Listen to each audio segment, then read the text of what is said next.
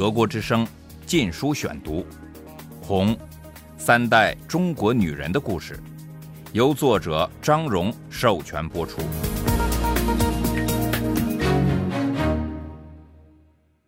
第二章，喝凉水也是甜的，成为满族医生的妻子。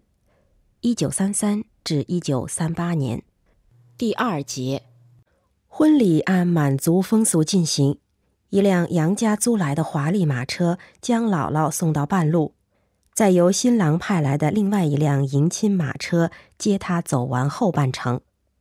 在交接地点上，他的五岁弟弟玉林蹲在马车门下，腰弓成九十度，象征是他把姐姐背到迎亲马车上的。到达夏家后，玉林又重复上述动作。按满人风俗，新娘不能自己走进新郎家门，必须被背过去，以显得不失身份。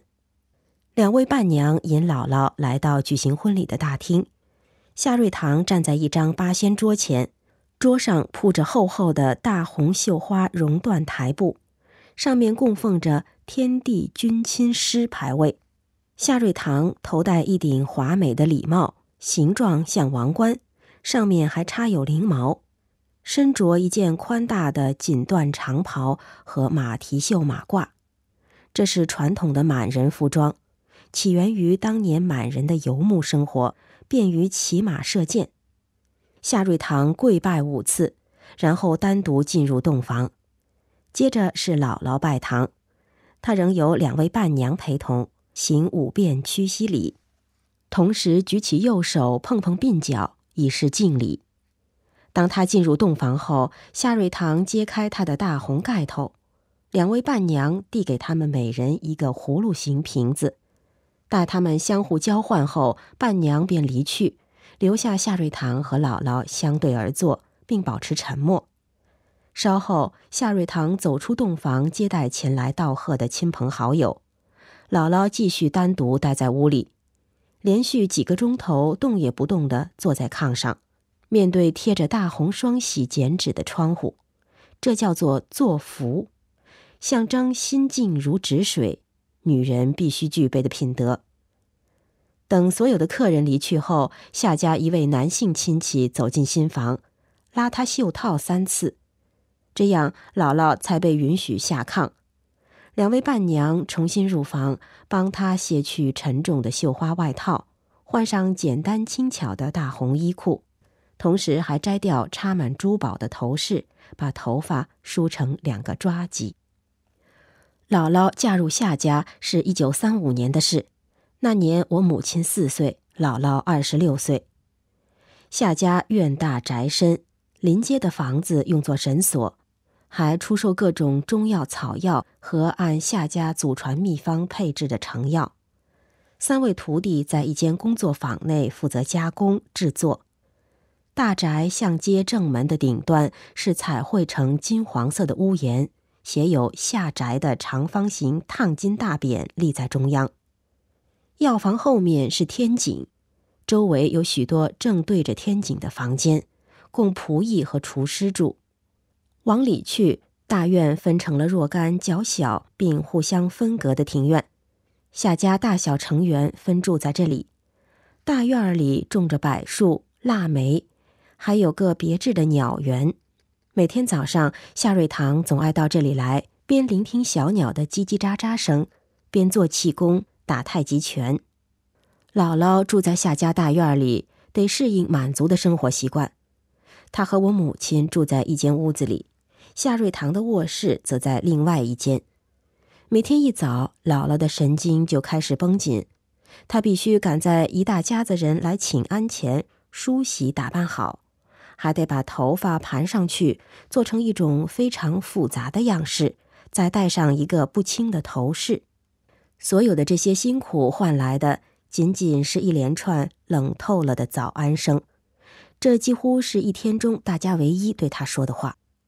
姥姥总是笑脸迎人，逢年过节，全家大小向她磕头行大礼时，她总是赶快站起来，留空她的座位，象征让夏瑞堂已故的前妻接受儿孙们的敬意。尽管晚辈们勉强自己做出尊敬的样子，但姥姥知道他们怀恨在心。昔日的同窗三儿媳妇现在也回避他。吃饭时会有一位儿媳妇站在姥姥身后伺候，他们总是摆出一张冷若冰霜的脸孔。结果是，再好的饭菜，姥姥也难以下咽，更说不上仔细品尝了。尽管夏瑞堂从未对姥姥表露过，姥姥也能体察他因长子自杀而饱尝的痛苦。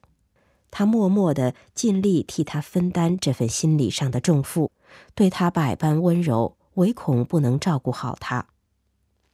我母亲到夏家后，夏瑞堂像对亲生女儿那样待她。让她称自己为阿玛。在我母亲印象中，继父只打过他一次，那是他刚到夏家，看见炕上有个带靠垫的座位，似乎又舒服又暖和，就爬上去坐。突然，他发现夏瑞堂脸一沉，冲过来给了他一巴掌，把他从座位上拉下来。后来我母亲才知道，那是继父特殊的座位，按满人的规矩，只有他才能坐在上面。继父把我母亲改姓夏，取名德宏，德是他在夏家的排行。夏德宏这个名字从此便跟随我母亲，一直沿用至今。德国之声《禁书选读》。姥姥有了继母的身份，夏家人不敢明目张胆欺侮她，怕被人说是忤逆。于是他们把气出在我母亲身上，嘲笑她是拖油瓶。夏家的孩子们常把她打得鼻青脸肿，但她很倔强，既不哭也不叫，只是缠着她母亲带她回家，回到她姥姥家或薛之恒为她母亲买下的住宅去。他记得在那里，仆人们待他就像个小公主，但很快他就明白了，不能跟母亲说要回家。因为每当此时，母亲总是满脸泪水。姥姥了解所发生的一切，但她从不对夏瑞堂提起。她不想烦他，怕在他和他的孩子们之间惹出事端。于是，我母亲最亲密的朋友就是一些小动物了。他养了一只猫头鹰，一只呼呼啦鹰的一种，一只会学几句人话的八哥，一只猫及一些小白鼠。他还有好些蚱蜢和蟋蟀养在玻璃瓶中。我母亲唯一的人类朋友是夏瑞堂的马夫大老李。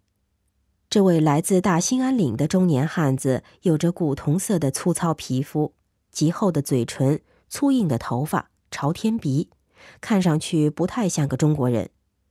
他从小跟随父亲打猎，捕捉熊、狐狸和鹿子，方法是使用猎枪。埋设夹子和挖陷阱，他们还挖人参之类的药材。有段时间，他们靠卖皮毛、人参等为生，日子过得还不错。后来因胡子土匪和官兵的骚扰，他不得不离开大山，躲到易县谋生。他时常说张作霖跟胡子没两样。后来，当我母亲听说张作霖是抗日英雄时，他总记起大老李的话。我母亲的鸟类朋友都归大老李照料，他帮他捉虫子、做鸟食，还带他到郊外游玩。冬天教他溜冰，冰雪融化时，他们去踏青，看清明扫墓；夏天钓鱼、采蘑菇，秋天则去打野兔。东北的冬季夜晚是很漫长的，当窗外北风怒号、冰封大地的时候，大老李总是盘腿坐在炕上。把我母亲放在膝头，为她讲北方深山老林的神话传说，五颜六色的神奇鸟和满树林的奇花异草就伴随着他进入梦乡。特别是那些妙不可言的人参，他们是胖胖的小孩儿，挖出来时你得在上面系一根红绳子拴住，不然一眨眼功夫，他们就会跑得无影无踪。大老李告诉母亲。老虎实际上是很善良的，从不吃人，除非受到威胁。但黑熊很凶残，千万得躲着它。如果不幸碰上，要立刻站住不动，直到它低下头。这是因为熊的前额有一绺卷毛，低头时卷毛正好遮住他的视线，让他变成熊瞎子。这时你就赶紧跑。遇到狼，千万不要跑，因为你不可能跑得比它快。你得面对它站着，两眼盯住它，显得你并不怕它，然后再慢慢退着走开。多年后，大牢里的故事居然救了我母亲一命。我母亲五岁那年，有一天，他正在院子里和他的小动物们玩，夏瑞堂的一大群孙子们围了过来。他发现后，刚想跑。但他们开始推撞他、谩骂他，越来越粗暴。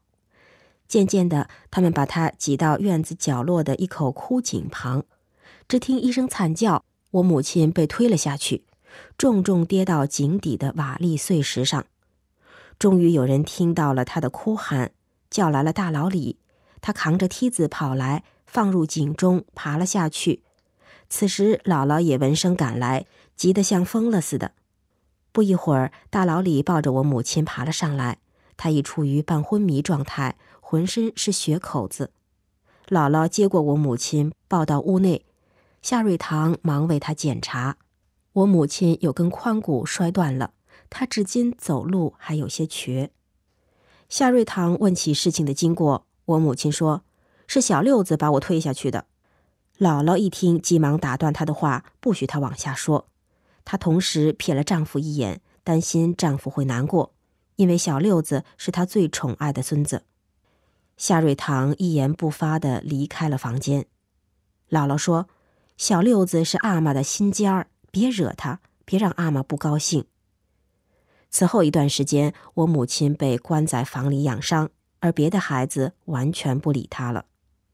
此事发生后，夏瑞堂就常常去位于易县南面二十五里的省会锦州，想在那里找份工作。大家庭内的气氛已紧张之极。现在我母亲又险些被置于死地，他决心搬走。这种决定非同小可，在中国几代人同住被认为是极为荣耀的。有些街道甚至取名为“五代同堂”，以表彰某个大家庭。大家庭的破裂被看作是大悲剧，应尽力防止。不过夏瑞堂仍装出愉快的样子。他对姥姥说：“以后可以少操点心。”我姥姥也大感轻松，虽然她不能显得太高兴。事实上，她一直希望丈夫能搬走。他对冷若冰窖的大家庭已受够了。夏瑞堂把家产分了，所有的田地和庄园都归大儿子的遗孀，以弥补他丧夫之痛。二儿子分到整个中药店，三儿子则分到夏家的住宅。大老李和其他仆人也都一一安顿。他只为自己保留了满清皇帝赏赐给他祖宗的礼品，此外一无所有。他问姥姥介不介意和他过穷日子，姥姥说：“只要有你，有我女儿，喝凉水也是甜的。”一九三六年十二月的一个冰天雪地的日子，夏家人全聚集在大门外为他们送行。这群人的眼睛都是干的，只有支持这桩婚事的德贵在流泪。我母亲也泪流满面地向大牢里道了别。当列车载着他们向锦州出发时，他开始兴奋起来，在车厢里跳上蹦下，不时趴在窗口向外望。这是他自一岁以来首次坐火车。